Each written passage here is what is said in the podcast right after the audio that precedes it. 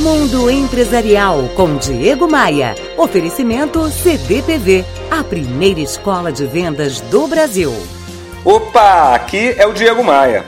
Carla escreveu compartilhando seu atual momento. Ela é empresária do ramo de beleza e bem-estar e montou há sete anos a empresa que sempre sonhou do jeitinho que sempre quis. Ela fatura o que projetou para se manter e crescer. Tem 30 funcionários, mas confessa estar se perdendo na gestão burocrática do negócio. Ela conta que a empresa tem crescido, mas quando uma empresa cresce e envelhece, crescem juntos os problemas, as dificuldades, a burocracia.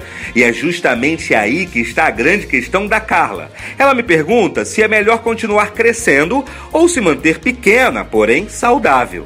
Ela me confidenciou que está de olho num novo ponto comercial para abrir sua primeira filial, mas sabe que se com uma empresa a dor de cabeça é grande, quem dirá com duas? Carla, você está correta quanto à ampliação da intensidade e da burocracia que viverá ao abrir uma filial. Por isso, a decisão deve ser tomada não se baseando apenas em valores de investimento, taxas de retorno, potencial de lucro. A questão é totalmente outra.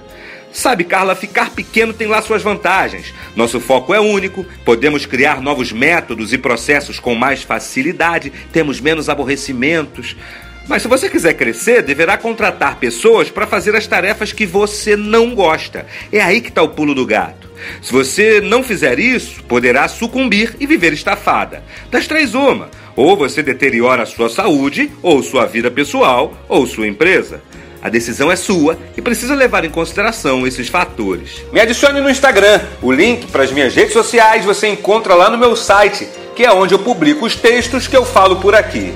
Diego Maia www.voar.com.br. Bora voar?